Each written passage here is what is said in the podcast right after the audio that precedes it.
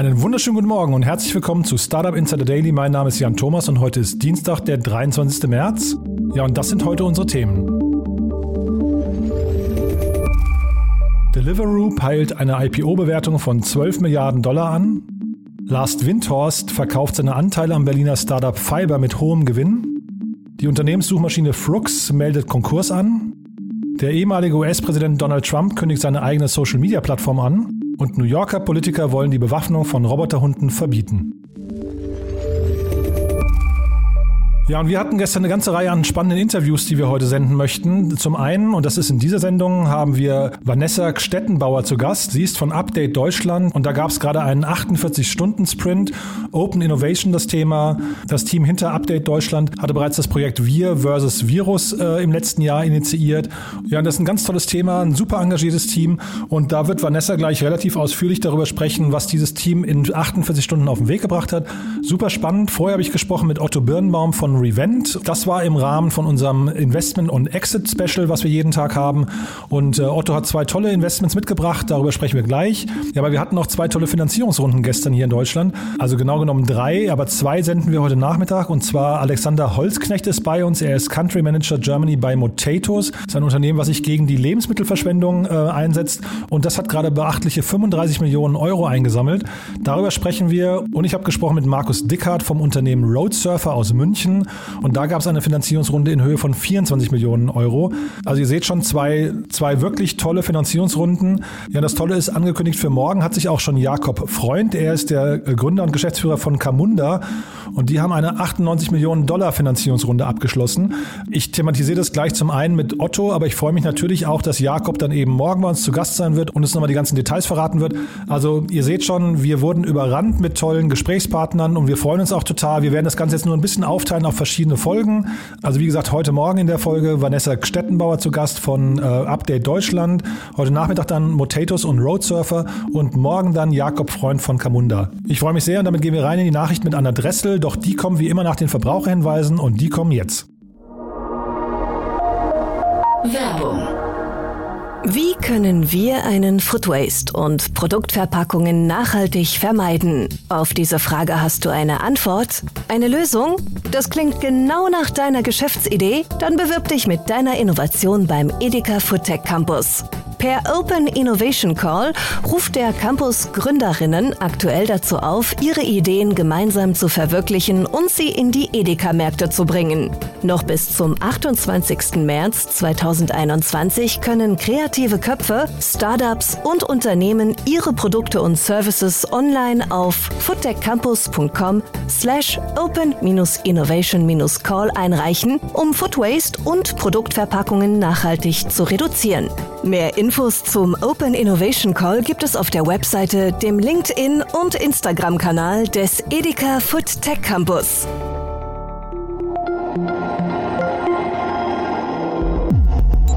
Startup Insider Daily Nachrichten. Lars Windhorst verkauft Fiber-Anteile weiter. Das Berliner Startup Fiber gehört ab sofort zum texanischen Tech-Konzern Digital Turbine. Das von Andreas Botschek, Janis Zech und Jan Beckers gegründete Unternehmen wurde im Jahr 2014 von der britischen Tanner Holding des Investors Lars Windhorst übernommen. Jetzt reicht der Investor, der unter anderem auch knapp 50 Prozent am Fußball-Bundesligisten Hertha BSC hält, seine Anteile für 600 Millionen US-Dollar weiter. 2014 hatte Windhorst die Anteile für rund 160 Millionen Euro erworben. Windhorst selbst erklärte, er freue sich sehr über diese nächste Phase für die Technologie und das Team bei Fiber.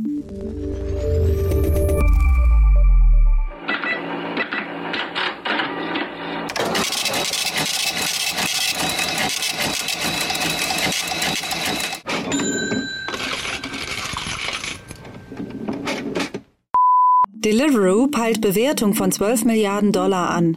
Der britische Online-Lieferdienst Deliveroo bereitet derzeit seinen Börsengang in London vor. Wie nun bekannt wurde, soll sich die Preisspanne für den Börsengang zwischen 3,90 und 4,60 britischem Pfund pro Aktie bewegen, was einer Marktkapitalisierung zwischen 7,6 Milliarden und 8,8 Milliarden Pfund entspräche. Das in London beheimatete Unternehmen arbeitet weltweit mit mehr als 80.000 Restaurants zusammen. Zu den Investoren von Deliveroo gehören neben zahlreichen bekannten VCs auch der E-Commerce-Gigant Amazon. In seiner letzten Finanzierungsrunde im Jahr 2019 wurde Deliveroo mit rund 1,5 Milliarden US-Dollar bewertet.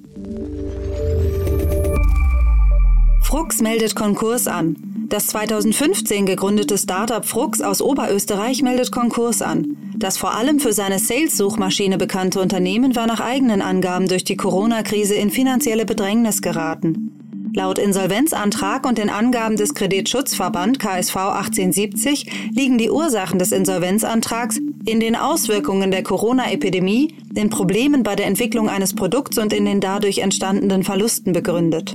Das Unternehmen konnte in der Vergangenheit zahlreiche Auszeichnungen verbuchen, so etwa den Born Global Champion. Zu den Investoren gehörten der AWS Gründerfonds und die Beteiligungsgesellschaft Mapcon Consulting. Eine Fortführung des Unternehmens scheint nicht geplant zu sein. Mein Tagesablauf ist sehr klein, denn ich bin, bin, bin, bin durchgehend online. Datenvolumen steigt deutlich an. Wie aus soeben veröffentlichten Zahlen der Bundesnetzagentur hervorgeht, ist das Datenvolumen in Deutschland im Zuge der Corona-Krise deutlich gestiegen. So lag es im Jahr 2020 bei schätzungsweise 76 Milliarden Gigabyte und damit 16 Milliarden höher als 2019. Der Grund dafür liegt neben Homeoffice-Effekten wie Videokonferenzen auch im gestiegenen Freizeitkonsum wie Filmstreaming oder Videospielen. Unabhängig von Corona geht der Trend schon seit einigen Jahren nach oben. Bereits im Jahr 2018 lag der Zuwachs beim Datenvolumen mit etwa 30 Prozent höher als 2019. Damit hat es sich pro Nutzer in Deutschland seit dem Jahr 2015 vervierfacht. The, the, the, thing to appreciate about China is just that there's a lot of really smart, really hardworking uh, people there, and they're going to do a lot of great things. Um, this is sort of, you know, independent of, of, Chinese government policy, they're just going to do a lot of interesting things. Chinesischer Ministromer läuft Tesla in China den Rang ab. Nachdem in den Jahren 2019 und 2020 das Modell 3 von Tesla das mit großem Abstand meistverkaufte Elektroauto der Welt war, wurde Tesla in diesem Jahr in China auf den zweiten Platz verwiesen. Mit einem Marktanteil von rund 20 Prozent ist der Wuling Hongguang derzeit das meistverkaufte Elektroauto in China. Der große Vorteil dieses Modells, es kostet nur 3700 Euro, womit das Mini-Auto offensichtlich eine andere Zielgruppe als Tesla adressiert. One of the wettest we've ever seen from the standpoint of water. Comeback mit eigener Social-Media-Plattform. Der ehemalige US-Präsident Donald Trump hat durch seinen Berater Jason Miller verkünden lassen, dass er in den kommenden Monaten sein eigenes Social Network launchen werde. Nach dem gewaltsamen Sturm seiner Anhänger auf das Kapitol hatten sämtliche führenden Social-Media-Networks die Accounts von Trump gelöscht und ihm so die mediale Reichweite abgedreht. Wie Miller in einem Interview mit Fox News verriet, soll die Plattform das heißeste Ticket im Social-Media-Bereich werden und das Spiel völlig neu definieren. Nachfrage nach Büroräumen bricht ein. Infolge der Corona-Krise und dem damit verbundenen Trend zum Homeoffice ist die Nachfrage nach Büros in deutschen Großstädten eingebrochen. Wie der Immobilienspezialist Jones Lang-LaSalle am Montag in Frankfurt erklärte, ging die Nachfrage in den sieben größten Städten im vergangenen Jahr, gemessen an der Fläche, um mehr als 30 Prozent zurück. Zwar sei in diesem Jahr mit einer Abschwächung des Nachfragerückgangs zu rechnen, jedoch zeigten auch die ersten Wochen des neuen Jahres eine verhaltene Entwicklung. Man gehe daher davon aus, dass der Leerstand im Schnitt der sieben größten deutschen Städte von zuletzt 3,7 Prozent auf 4,5 Prozent in diesem Jahr steigen werde. Das Internet ist für uns alle Neuland und es ermöglicht auch Feinden und Gegnern unserer demokratischen Grundordnung natürlich mit völlig neuen Möglichkeiten und völlig neuen äh, Herangehensweisen unsere Art zu leben in Gefahr zu bringen. Bürger sollen Gefahren im Netz schneller erkennen.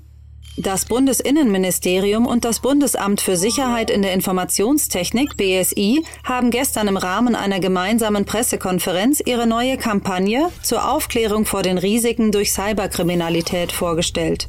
Mit Plakaten, Anzeigen und Videospots sollen die Menschen in Deutschland vor den Risiken beim Streamen, Online-Shopping oder in den sozialen Netzwerken gewarnt werden. Laut Markus Richter, Staatssekretär im Bundesministerium und Beauftragter der Bundesregierung für Informationstechnik, sei nicht jedem bewusst, welche Schäden finanzieller Art oder durch Bekanntwerden persönlicher Daten entstehen können. Die auf zwei Jahre angelegte Kampagne kostet den Angaben zufolge rund 1,5 Millionen Euro. Skynet Defense System now activated.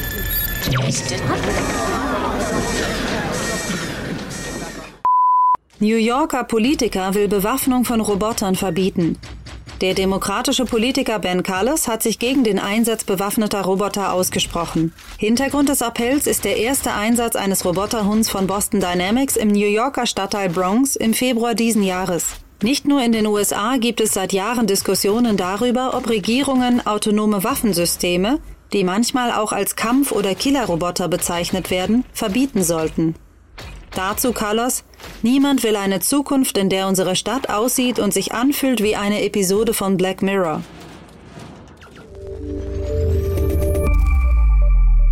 Und das waren unsere Startup Insider Daily News von Dienstag, dem 23. März. Damit zurück zu Jan Thomas. Startup Insider Daily, Investments und Exits. Heute mit Otto Birnbaum von Revent. Ja, also ich freue mich. Otto Birnbaum ist wieder da. Otto, hallo. Hallo Jan, wie geht's dir? Ja, also äh, ging mir auch schon besser, aber ich will mich auch nicht beschweren. Das ist, so wie, das ist ja nicht die Zeit, wo man sich beschweren sollte. Wir, wir freuen uns ja alle auf die Lichtblicke, die hoffentlich bald kommen. Ne? Und es wird Frühling. Ja. Richtig. Die Sonne hat heute geschienen in Berlin. Ge genau, genau, genau. So, und du hast dir wieder spannende Sachen ausgeschaut. Ähm, aber bevor wir darüber reden, erzähl doch nochmal zwei Worte zu, zwei Sätze zu Revent. Ja, sehr gerne. Also wir äh, bei Revent setzen einen neuen Venture Capital Fonds auf, der sich auf äh, vor allem die großen gesellschaftlichen und Umweltherausforderungen äh, fokussiert. Das heißt, wir investieren in Technologiefirmen, die vor allem in den Themen wie Gesundheit, aber auch Klima, ähm, wir nennen das Empowerment, also viel auch Bildung und, und, und Fintech investieren. Äh, ähm, das heißt, dort Ansätze suchen, um uns als Gesellschaft mit voranzubringen, aber dabei auch For-Profit-Companies zu bauen. Ähm, ja, und damit sind wir äh, sehr spannend unterwegs und haben die ersten vier Investments gemacht und, ähm, und freuen uns, äh, weitere Investments in den nächsten Monaten zu machen. Das erste Thema, über das wir heute sprechen, passt nicht ganz zu euch, ne? Und trotzdem war es so die große News in Berlin heute, glaube ich, ne? Du redest über Camunda. Ja. Absolut. Äh, äh, große News. Äh, 82 Millionen äh, äh, Runde ist auf jeden Fall stark. Ja, natürlich auch sehr äh, beeindruckende Investoren, irgendwie ähm, Highland Europe, aber auch Inside Venture natürlich einen starken Track Record. Ja, ich glaube, Camunda ist so ein bisschen die kenne den Markt jetzt nicht so eng, aber es sieht zumindest schon so ein bisschen als die Alternative zu UiPath aus. Mal gucken, ob es dies wird. Aber ich könnte mir auf jeden Fall vorstellen, dass die nächsten Jahre äh, Prozessautomatisierung ähm, doch immer noch das Thema wird, was uns die nächsten äh, Jahre noch äh, äh, beschäftigen wird und auch doch die eine oder andere sehr große Firma mit äh, kreieren wird. Ja, du hast gerade UiPath schon angesprochen. Die hatten ja jetzt gerade eine Riesenrunde. Ne? Das war ja wirklich so, glaube ich, das größte, äh, glaube ich, die größte europäische Runde sogar. Vielleicht, das war kurz vor, vor Klarna. Vielleicht stimmt es auch nicht ganz, was ich sage, ne? Ja, aber ich, also ich hatte auch so im Kopf 36 Milliarden Bewertungen. Klarna war, glaube ich, so bei 30, 31. Also das schon sehr, sehr, sehr groß. Ähm, klar, und deswegen auch dieses Thema Prozessautomatisierung. Ähm, wenn man natürlich es schafft, die, äh, die, äh, die, die, äh, die Unternehmen signifikant effizienter äh, aufzustellen und diese Prozesse zu digitalisieren und das mit drei Schritten, ist das natürlich eine, eine super Value Proposition. Ähm, gleichzeitig äh, gibt es da bestimmt einige Skaleneffekte. Aber wenn man sich die ähm, ja, Mature Markets anschaut, dann gibt es eben doch sehr, sehr wenige Märkte, wo es immer nur zwei, drei Spieler gibt. Das heißt, wenn das jetzt ein ganzes neue Kategorie wird, dann wird es eben auch noch weitere Firmen neben dem UiPath geben. Was mich an Camunda so, also vielleicht ist auch nicht alles transparent gemacht worden, aber auch auf Crunchbase sieht man nicht mehr. Die haben noch nicht so richtig viel Geld eingesammelt, ne? Also außer jetzt heute natürlich, ne? Absolut. Also ich habe auch keine weiteren Informationen dazu, ob da noch mehr irgendwie ähm, nicht bekannt gegeben wurde. Aber das ist eben auch der, äh, das Interessante an dem wirklichen Software-Play. Äh, die Tatsache, dass die haben einige mehrere Kunden, das sind Enterprise-Kunden. Ich gehe davon aus, die haben ein, zwei, drei Jahresverträge. Ähm, wenn die Gründer das gut gemacht haben, konnten die vielleicht ähm, Upfront Payments ver vereinbaren, so dass sie sogenannten Negative Working Capital haben. Das heißt, sie kriegen die Bezahlung für die nächst, für den Dreijahresvertrag upfront und umso mehr die Firma wächst, desto mehr Geld kommt rein. Das heißt, man braucht dann auch nicht so viel Kapital als Firma aufzunehmen. Würde das aber bedeuten, das Geld jetzt haben Sie mitgenommen, weil Sie nicht, weil Sie es brauchen, sondern vielleicht, weil es günstig war, ne? Ja, weil es günstig war, weil es vielleicht auch, je nachdem, was, äh, was noch da mitkommt. Ich glaube, ähm, Inside Venture hat ja eine, eine große, ähm, großen Track Record, Firmen auch erfolgreich an die Börse zu bringen, ähm, die äh, Expansionspläne, vielleicht in die USA zu gehen. Ähm, also da weiß man nicht, was da sozusagen dahinter steckt, äh, welchen Value-Add da die Investoren noch mit, äh, mitbringen. Ähm, es geht ja oft dann doch mehr als nur um Geld. Und hattest du die so richtig auf dem Schirm? Weil, also ich habe mich jetzt gefragt, ob, ob quasi, also wir haben jetzt UiPath gerade schon angesprochen, ob das nicht in dem Zuge vielleicht auch sogar ein Kandidat für einen Spec wäre, weil man einfach eine, eine, eine super tolle Story hätte? Also ich muss zugeben, ich hatte sie nicht auf dem Schirm, aber wie du schon am Anfang gesagt hast, das ist auch nicht der Sweet Spot von unserer Investment-These. Ähm, äh, prinzipiell, klar, die, die Specs, die jetzt geraced werden, die suchen dann händeringend nach Akquise-Targets, die sie dann in ihre Hülle aufnehmen können. Und wenn man dann ein Unternehmen hat, was, äh, äh, äh, was vor allem sichere Cashflows hat, weil sie einfach lange Verträge mit ihren Kunden haben, ist das sicherlich ein spannender Kandidat. Ja, weil man ja wahrscheinlich dafür auch einen Indikator braucht, also quasi irgendeine nahe Finanzierungsrunde, weil die letzte Finanzierungsrunde hier, die war von 2018, also die, die letzte davor. Ich weiß nicht, wie die Specs genau ihre letzte Bewertung definieren, ob man immer eine externe Finanzierungsrunde braucht oder ob die auch vielleicht ihre eigenen ähm, Modelle fahren und sagen, okay, wir nehmen den Multiple auf die, auf die, auf die Revenues. Ähm, kann ja so anschauen, dass SaaS-Companies traden, weiß ich nicht, acht bis zwölf Mal an der Börse zumindest pre-Covid Craziness, mittlerweile wahrscheinlich bei dem Doppelten. Ähm, ja. Na, ich dachte nur, weil im Prinzip dann eine Finanzierungsrunde 25 Millionen aus 2018 einfach schon sehr lange her ist. Das dachte ich aber nur, ne? dass man dann einfach keinen Indikator mehr hat. Aber vielleicht ist es auch eben Revenue. Würdest du denn einfach äh, vielleicht mal aus deiner Erfahrung sagen, hier, sta hier stand irgendwie zu lesen, dass ähm, Vodafone, Telekom, Allianz, Deutsche Bahn und so weiter sind so die Kunden von äh, Camunda. Sind das Unternehmen, die upfront bezahlen würden, aus deiner Erfahrung? Ja, ähm, also kann man schwierig so per, per se sagen. Ich glaube, das sind aber eben Kunden, die ganz klar ins Enterprise-Segment fallen. Das heißt, die haben dann einfach mit denen sechsstellige, wahrscheinlich vielleicht sogar siebenstellige äh, äh, äh Vertragsvolumina.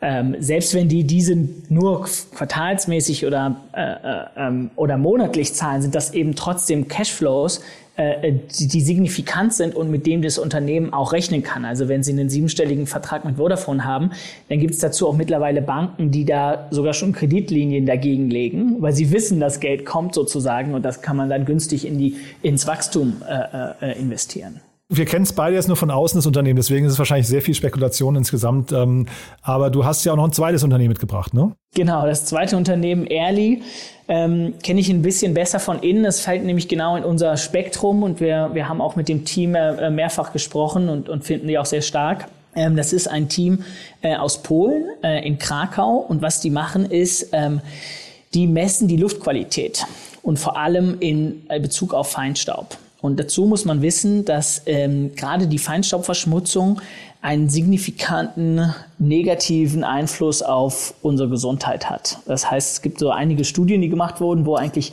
eine bestimmte erhöhte Covid äh, äh, Todesrate gab, das war meistens in Regionen mit hohem Feinstaub. Das heißt, man kann schon mal sagen, okay, eine hohe Feinstaubbelastung führt zu einer signifikanten höheren Todeserscheinung bei, bei Covid-Erkrankungen. Ähm, und es gibt aber auch andere Symptome, dass signifikant mehr Menschen Asthma haben bei, äh, in Gegenden mit viel Feinstaub und insgesamt die Lebenserwartung ähm, um mehrere Jahre gekürzt wird. Das heißt, dieses Problem, dass unsere Luft verschmutzt wird und dass wir das nicht wirklich sehen und vielleicht sogar gar nicht riechen, sondern aber trotzdem eben einatmen, das ist signifikant. Das ist signifikant äh, sowohl in, in, in sagen wir, Central Eastern Europe, in den Developing Countries, aber auch in, den, in, in der Western World, ähm, vor allem eben in Ballungszentren wie großen Städten. Und das Geschäftsmodell von denen ist?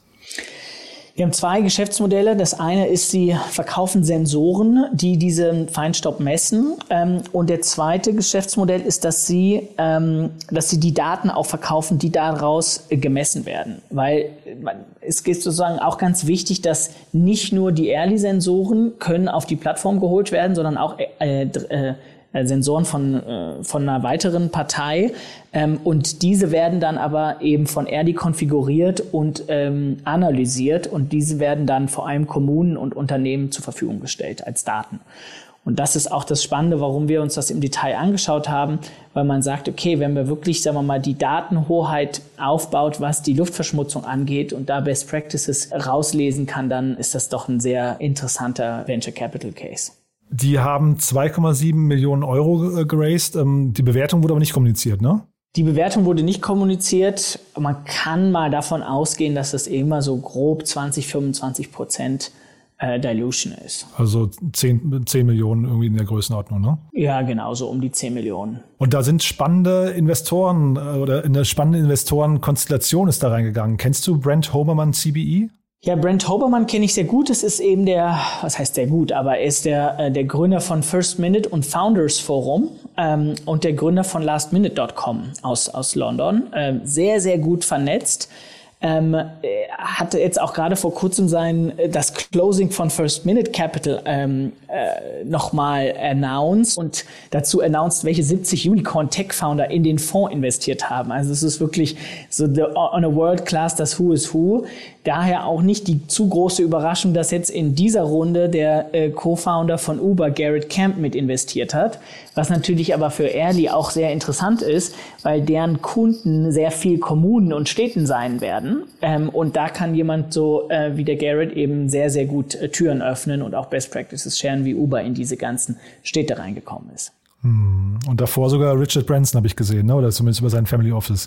Genau, Richard Branson, aber dann auch äh, Konstantin von Unger, der ja äh, aus der Henkel-Familie wiederum äh, äh, kommt. Ähm, Ferry Heilemann aus dem deutschen Ökosystem ist mit investiert. Also das ist schon ein sehr, sehr starkes, äh, sehr, sehr starker Cap-Table. Und wir haben uns auch den Markt angeschaut. Es gibt noch einige andere ähm, ja, Anbieter in dem Bereich. Early ist auf jeden Fall mit am weitesten in diesem Thema. Also das ist bestimmt eine Firma, die man mal auf dem Radar behalten sollte. Was würdest du sagen, wie groß kann das werden? Ja, wenn sie wirklich, äh, wenn man das an einem Problem misst, ja, wenn man sagt, okay, wie viele Menschen sterben eigentlich wegen der schlechten Luftqualität, äh, was darauf heißt, das heißt, wir müssen mehr messen und wir brauchen mehr Intelligenz, wie wir messen und sie da der absolute Marktstandard werden, also dann kann das auf jeden Fall eine drei- bis vierstellige Bewertung insgesamt werden als, als Enterprise Value. Ja, toll, Otto. Also zwei tolle Themen, muss ich sagen. Hat äh, große Laune gemacht. Haben wir was Wichtiges vergessen zu den beiden? Nee, wahrscheinlich nicht, ne? Ich hoffe nicht, aber äh, vielleicht kriegen wir einen Anruf morgen. cool. Du, dann Sehr toll, schön. dass du da warst und äh, wir hören uns in zwei Wochen wieder, ne? Sehr gerne, ich freue mich. Ja, das war also Otto Birnbaum von Revent und wir machen direkt weiter mit Vanessa Stettenbauer von Update Deutschland. Startup Insider. Also ich freue mich sehr, ich bin verbunden mit Vanessa Stettenbauer. Ich hoffe, ich spreche das richtig aus, ne? Wunderbar. Ja. Das machen wenige beim ersten Mal richtig. Also. Super. Und äh, ja, herzlich willkommen im Podcast und ich glaube, du bist ziemlich erschöpft, ne? Absolut, absolut. Also wir haben heute äh, viel, viel geschlafen und nachgeholt und auch heute für, für Wellbeing bei uns in der Firma auch mal freigenommen. Und man hört es, glaube ich, in der Stimme noch an, äh, sehr wenig Schlaf gehabt. Aber das geht ja mit äh, Projekten, die ein bisschen Hackathon oder Matchathon Charakter haben, oft einher.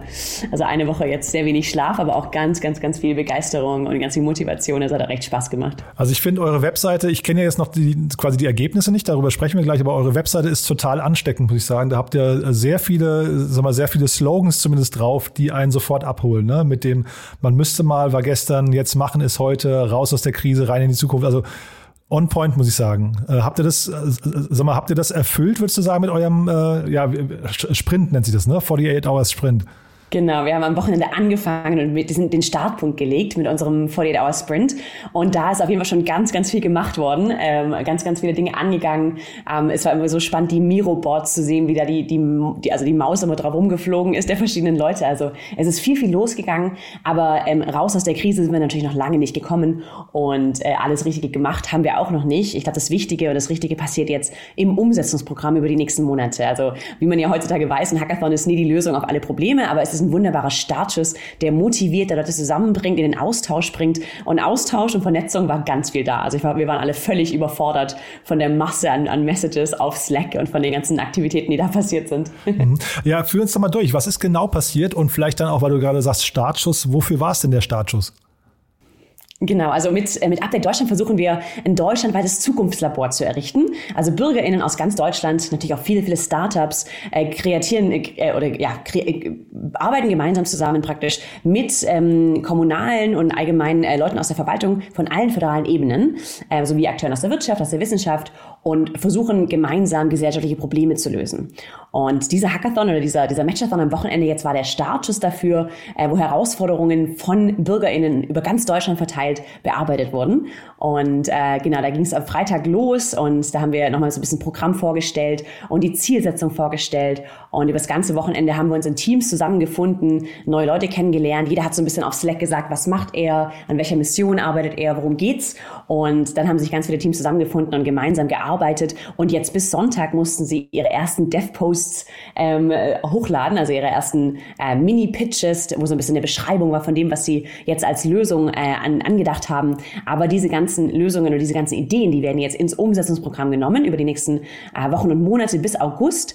Und in diesem Umsetzungsprogramm dann gemeinsam weiter bearbeitet und vor allem eben wichtig, ähm, so gut es geht, in die Umsetzung gebracht. Deswegen hatten wir auch ganz, ganz viele Umsetzer sozusagen, also ganz viele HerausforderungsgeberInnen dabei, ähm, wieder ganz viel aus der Politik, äh, viel, viel regionale Entscheidungsträger. Das war auch ein Learning von vorherigen Programmen, dass es ganz, ganz wichtig ist, nicht politisch praktisch mit, äh, nicht nur mit dem Bund zu arbeiten, sondern mit Landesregierungen, mit Kommunen, die wirklich on the ground praktisch, also im realen Leben, äh, diese Herausforderungen auch am meisten sehen und am meisten wissen, was die großen Probleme sind und mit denen gemeinsam versuchen zu lösen. Die haben auch alle die Themen gestellt, also alle Themen wurden eingereicht. Wir hatten über 600 Herausforderungen von den Landesregierungen, den Kommunen, also Oberbürgermeistern, aber auch von ganz, ganz vielen großen Organisationen, Johanniter, Malteser, Deutsches Rotes Kreuz zum Beispiel, also ganz, ganz viele äh, Institutionen auch aus, dem, aus der Wohlfahrt, ähm, aus, den, ja, aus den sozialen Bereichen in Deutschland. Und die haben uns alle gesagt, so immer, immer in der Struktur, wie könnte man, ähm, ne, also und dann, und dann eben verschiedene Herausforderungen lösen. Dann können wir gerne nachher noch ein paar Beispiele durchsprechen, was es da alles gab. Aber ja, da wurden viele, viele Dinge kreiert. Ich glaube, wir haben über 400 Einreichungen jetzt und das Umsetzungsprogramm ähm, ist ein digitales Programm, in dem wir dann weiter die Vernetzung und den Austausch kreieren, die, die, die, die Initiativen, die sich gegründet haben, weiter dabei unterstützen, ähm, zu wachsen und an die richtigen Leute zu kommen, mit den richtigen Leuten zu arbeiten. Es sind jetzt schon ein paar erste Ideen für, für potenzielle Partnerschaften auch entstanden. Also jetzt diese, diese in die Umsetzung bringen. Das ist jetzt das größte Ziel über die nächsten Monate. Mhm. Und du sprichst die ganze Zeit von wir und von uns. Äh, wer steckt denn eigentlich dahinter? Also gute Frage. Dahinter stecken, äh, steckt eine gemeinnützige Organisation und das ist ähm, Project Together, ähm, die Firma, bei der ich auch arbeite. Und wir sind, ähm, wie gesagt, eine, eine gemeinnützige Organisation, die sich zum Ziel gesetzt hat, ähm, Programme zu entwickeln, also diese Innovationsprogramme zu entwickeln unter ähm, oder mit dem Prozess Open Social Innovation. Also Open Social Innovation, weil es immer breite Beteiligungsprogramme sind, also Open, ähm, Social, weil es immer um gesellschaftliche oder ums Allgemeinwohl, um gesellschaftliche Herausforderungen geht und Innovation natürlich, weil wir ähm, Lösungsansätze finden wollen und die unterstützen wollen, ganz, ganz viele Lösungsansätze auch testen wollen, wie es ja auch so ein bisschen in der Startup-Welt getan wird, ein bisschen Build, Measure, Learn, ne? also aus den Fehlern lernen, schnell und agil arbeiten und experimentieren. Und das ist dieser Open Social Innovation Prozess, der, der dem Project Together schon sehr, sehr viel ausgetestet hat. Und äh, genau, also wir praktisch, also was wir machen, sind diese, diese Programme, die Zukunftslabore, ähm, immer thematischer Natur und ähm, konzentrieren uns dann ganz stark darauf, über unsere digitale Plattform auch gute Vernetzungen zu machen mit potenziellen Coaches und ähm, anderen Ressourcengebern und Mentoren, aber natürlich auch potenziellen Umsetzern und potenziellen Partnern. Mhm. Du hast eben jetzt schon mehrfach das Thema Startups angesprochen. Du warst ja selbst mal bei einem VC, ne? Bei Brains to Ventures warst du aktiv. Was, was hat dich denn jetzt gereizt, die, sag mal, die Rolle so drastisch zu ändern und jetzt plötzlich Open Innovation zu machen? Ja, ist eine gute Frage. Also ich hätte auch, glaube ich, nie gedacht, dass ich äh, irgendwann mal in einer praktisch in einer NGO arbeite. Das ist ja auch eine ganz, ganz andere Sache. Wir sind lustigerweise, wir sind ein bisschen eine Mischung aus einer Startup und einer NGO. Also wir sind äh, genau wie eine Startup, ganz, ganz schnell am wachsen. Wir waren, als ich dazugekommen bin, vor einem Jahr waren wir sieben Leute. Mittlerweile sind wir über 30. Ähm, wir sind total äh, Build, Measure, Learn natürlich unterwegs. Also wir sind, äh, wir benutzen alle sozusagen Regeln der Startups, in wie wir arbeiten. Aber gleichzeitig sind wir ganz stark wirkungsorientiert äh, und natürlich null Business Model oder, oder Revenue orientiert praktisch, wie es in der Startup so wäre. Ähm, ich habe viel Startup-Erfahrung äh, aus, aus London auch, also ich habe bei Founders Factory ja auch drei Jahre, da ebenso auch im, im ganz frühen Team dabei und habe unglaublich meine Zeit genossen. Aber ich glaube, als, als VC irgendwann gemerkt, dass ich eigentlich viel mehr ein Macher bin und in so ein Frühphasenmensch, der eigentlich ganz, ganz viel Spaß daran hat, ähm, Dinge wachsen zu sehen und ganz, ganz viel zu machen, viele Dinge auszuprobieren, manchmal auch nicht hundertprozentig alles durchgeplant zu haben und einfach mal zu versuchen. Ich bin selber, glaube ich, jemand, der da ganz viel kreatives Chaos auch um sich rum hat und von daher, glaube ich, passt da die Startup-Welt viel besser. Aber seit ich, ja, seit ich jetzt einfach auch diese Wirkungsorientierung dabei haben darf, das macht schon unglaublich glücklich und wenn man, wenn man wirklich weiß, dass es total sinnvoll ist, was man gerade macht und ähm, deswegen habe ich für mich die Entscheidung getroffen, aus der, aus der Vorwelt rauszugehen, kurz vor Partnerschaft auch. Also da waren sicherlich einige, da dachten sicherlich einige, ich bin richtig doof in der Zeit. Richtig doof. Ähm, und ich hatte auch eine wunderschöne Zeit. Also B2B war eine, war eine ganz spannende Zeit, habe ganz viel gelernt. Das sind ganz, ganz tolle Kollegen gewesen für mich auch. Aber persönlich als Mensch, ich glaube, wenn du als VC bemerkst, dass wenn der Deal kommt, also wenn du gerne sourced und wenn du gerne mit den Portfoliofirmen arbeitest, super. Aber wenn der Deal kommt und dir ein bisschen denkst, hm, das ist ein bisschen langweilig, ne? Dann weißt du, hm, vielleicht bist du, ist man nicht der richtige VC. Ne? Also ich war nie so dealhungrig wie manche VCs, sondern habe viel, viel mehr Spaß mit den Gründern zu arbeiten. Vor allem, wenn sie Impact-Gründer sind. Vor allem, wenn sie wirklich eine riesige Mission haben, die sie lösen wollen. Hm. Und äh, sag mal, ihr habt ja auch dieses äh, Wir versus Virus damals mit initiiert, ne? Genau. Ja. Das war vor genau einem Jahr. Vor einem Jahr, genau. Und was, was, äh, sag mal, was sind denn, du sagst gerade Build, Measure, Learn, was sind denn so die, die äh, Learnings daraus gewesen? Da haben wir ganz, ganz viele Learnings draus gesammelt. Das war eine super spannende Zeit. Das war damals Freitag, nee, Entschuldigung, Sonntagabend ging ein Anruf rum. Mensch, in Estland gab es einen Hackathon, wir sollten auch einen machen. Ähm, und dann war so zwei, drei, zwei Tage später war auf einmal die Bundesregierung dabei und keiner wusste wie, wie das jetzt passiert ist. Es kam irgendwie durch Tech for Germany. Und dann zwei Tage später waren irgendwie 27.000 Leute angemeldet, so ungefähr. Also es war eine völlig verrückte Zeit. Und natürlich ist damals wie das Virus auch sehr, sehr chaotisch verlaufen am Wochenende, weil wir einfach völlig unvorbereitet waren auf die Menge der Leute. Ähm, gleichzeitig sind da auch ganz, ganz viele spannende Dinge passiert und vor allem eben diese Einbindung ähm, der Politik, äh, diese Möglichkeit da auch an die Entscheidungsträger ranzukommen, ist damals schon richtig spannend gewesen und wir haben im Umsetzungsprogramm hinterher dann auch ganz, also lange, lange gearbeitet, auch mit vielen, vielen der Ministerien. Aber das größte Learning war eigentlich, ähm, wir müssen die, die verschiedenen föderalen Ebenen einbinden. Ganz, ganz viele der Entscheidungen, gerade im Bereich Bildung zum Beispiel, die passieren auf Landesebene. Und da kann der Bund, da kann es das BMBF eigentlich nicht viel helfen, außer dass sie finanzieren können. Ne? Die haben ja auch damals 1,6 Millionen durch den Prototype Fund auch an die Initiativen gegeben. Aber ähm, im Endeffekt die richtig wichtigen Kontakte sind äh, auf Landesebene und auch vor allem auf, auf Stadtebene, auf Kommunenebene. Und das äh, sind ganz viele Kontakte, die wir jetzt über das letzte halbe Jahr ähm, kreiert haben und die wir angeworben haben, die jetzt auch alle zum ersten Mal jetzt an diesem Wochenende bei so einer Situation dabei waren und auch äh, ganz, ganz viele fanden es super spannend. Das ist ja auch für viele Leute in der Verwaltung das erste Mal auch mit agilen Arbeitsweisen irgendwie in Berührung zu kommen, nicht wahr? Also das war so das Hauptlearning, verstärkte Einbildung von den verschiedenen föderalen Ebenen, ähm, dass wir, ja, dass wir ein bisschen gesellschaftliches Risikokapital auch, auch brauchen. Ähm, also dass philanthropisch praktisch äh, Geld gegeben wird an diese Initiativen, die auch die Zeit haben zu experimentieren. Also wir hatten da äh, und insgesamt, glaube ich, 1,6 Millionen, wie gesagt, vom BMBF. Das muss auf jeden Fall wieder passieren. Das war auch ein sehr großes Learning. Und das allerletzte war, dass es eben, dass wir bei dieses Virus viele Dinge neu angestoßen haben. Das war schon eher Hackathon-Charakter. Was wir jetzt aber viel mehr forcieren in dieser Runde ist der Matchathon. Also bestehende Lösungen zu haben, auf die aufzubauen ähm, oder zum Beispiel scha zu schauen, was für bestehende Lösungen in ähnlichen Bereichen schon da sind, die man einfach auf andere Bereiche übertragen könnte. Also nicht von Null anfangen, nicht das Rad immer neu erfinden, sondern irgendwie aufbauen auf dem, was schon da ist. Und das haben wir dieses Mal ganz stark versucht. Es waren dieses Mal ähm, insgesamt 4000 Teilnehmer und davon waren alleine 400 bestehende Initiativen und Startups, die mitgemacht haben, die einfach praktisch an ihrer Lösung weitergearbeitet haben.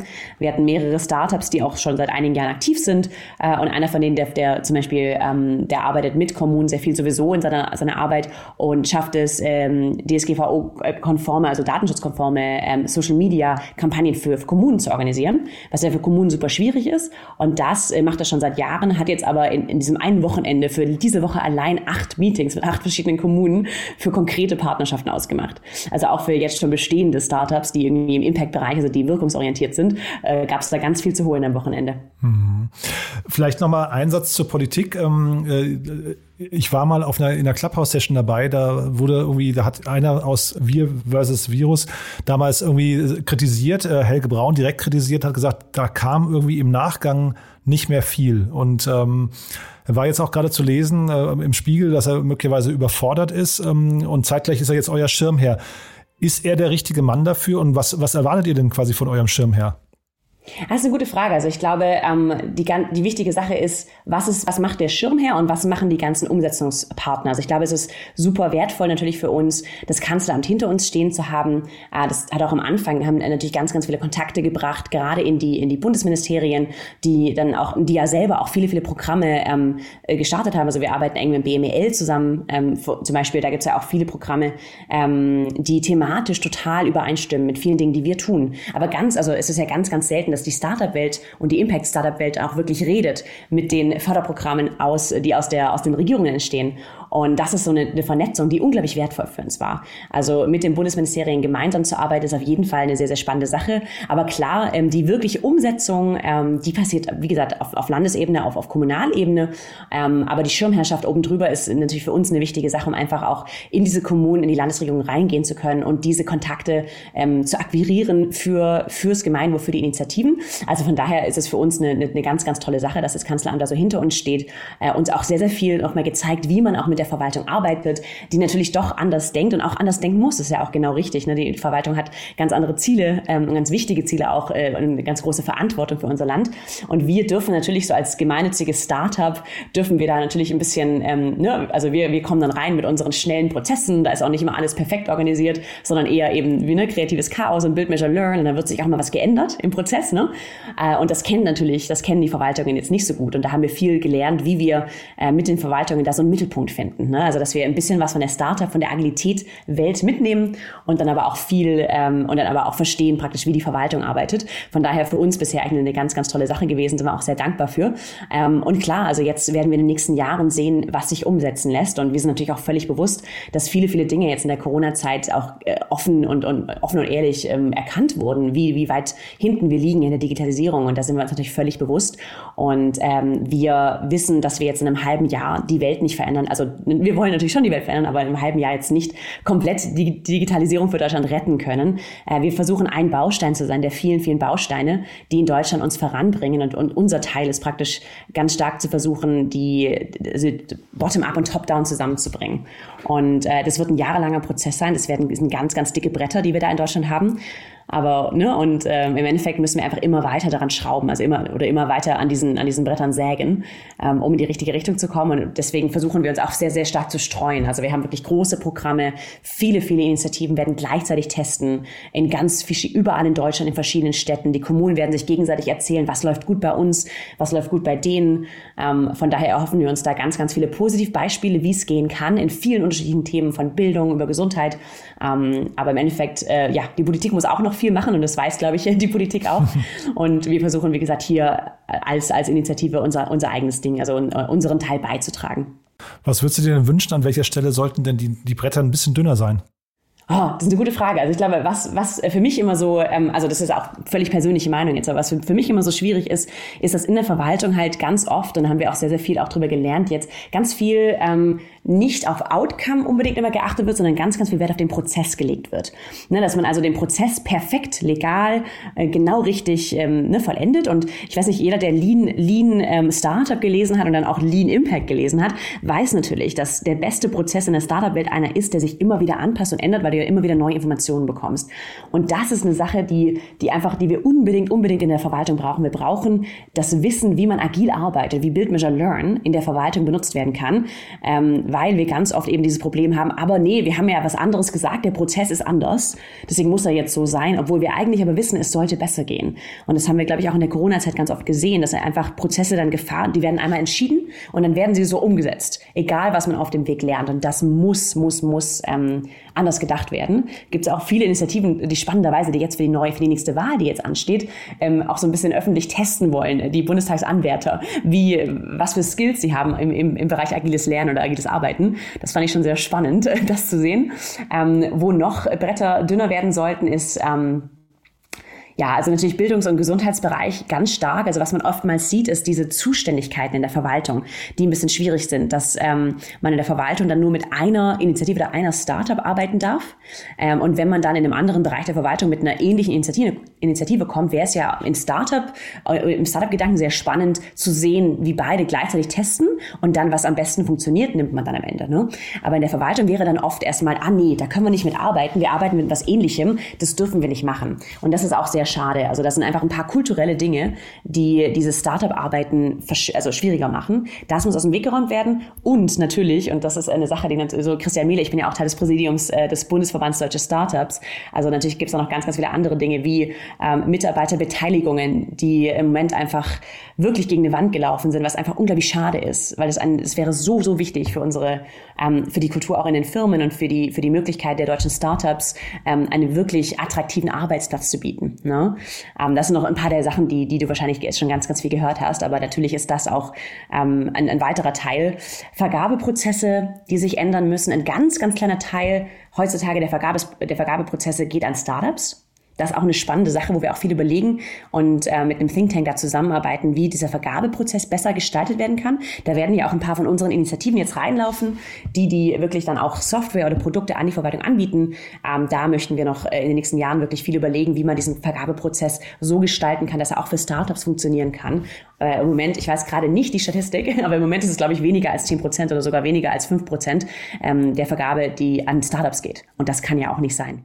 Also wir sehen schon eine ganze Reihe an dicken Brettern noch. Ähm, vielleicht letzte Frage noch, wer kann, wer kann sich denn bei euch melden? Wer kann da mitmachen? Wer kann euch unterstützen? Also im Endeffekt äh, kann sich jeder bei uns melden. Also die komplette Bürgerschaft äh, in, äh, hier war, war involviert. Also wir hatten alles von, von 19-jährigen Jugendlichen, äh, die einfach total gerne, ähm, ne, die gerne, die gerne dabei waren und die überall geholfen haben, ähm, bis hin zu Designern und wirklich äh, natürlich Startup- und IT-Experten äh, mit Gründererfahrung oder, oder, oder Engineers, die ja ganz typisch sind für, für Hackathon und Matchathons. Wir hatten aber auch durchaus ganz, ganz viele Fachexperten. Wir hatten Landwirte dabei, die kurz mal am Wochenende ähm, die Kühe auf, auf die Weide bringen mussten zum Beispiel.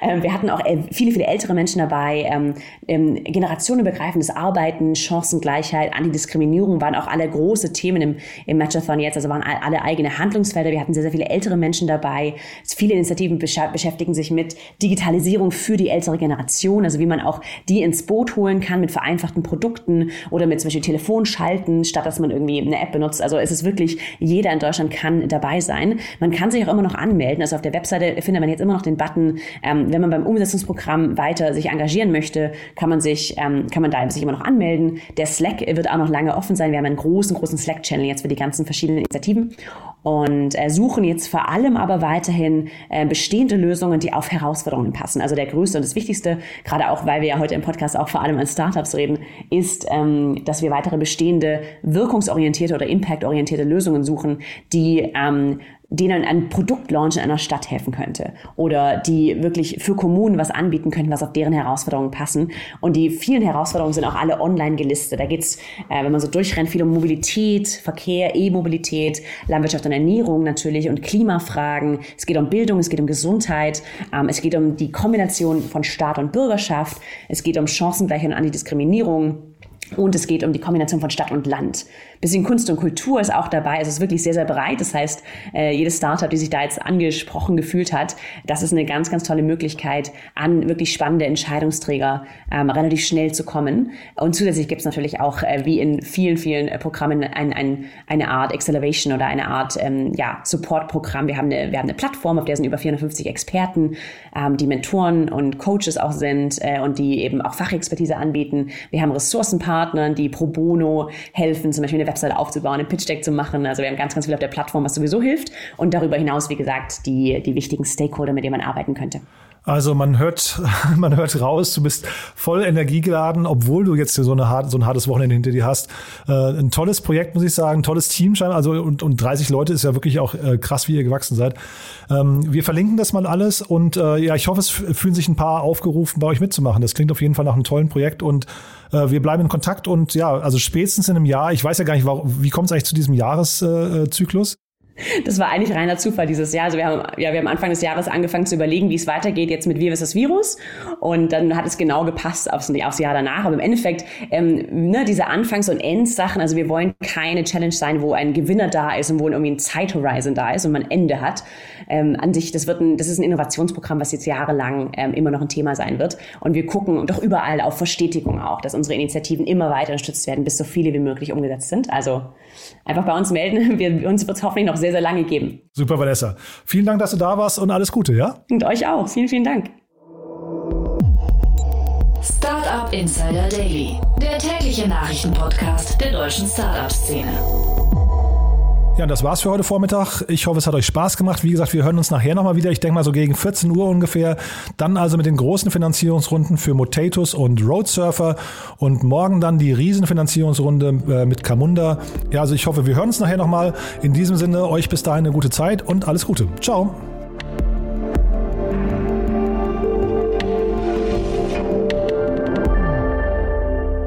Diese Sendung wurde präsentiert von Edeka Foodtech Campus. Verwirkliche deine Geschäftsidee oder Lösung in Zusammenarbeit mit Edeka. Mehr Infos auf der Webseite und Instagram-Kanal des Edeka Foodtech Campus.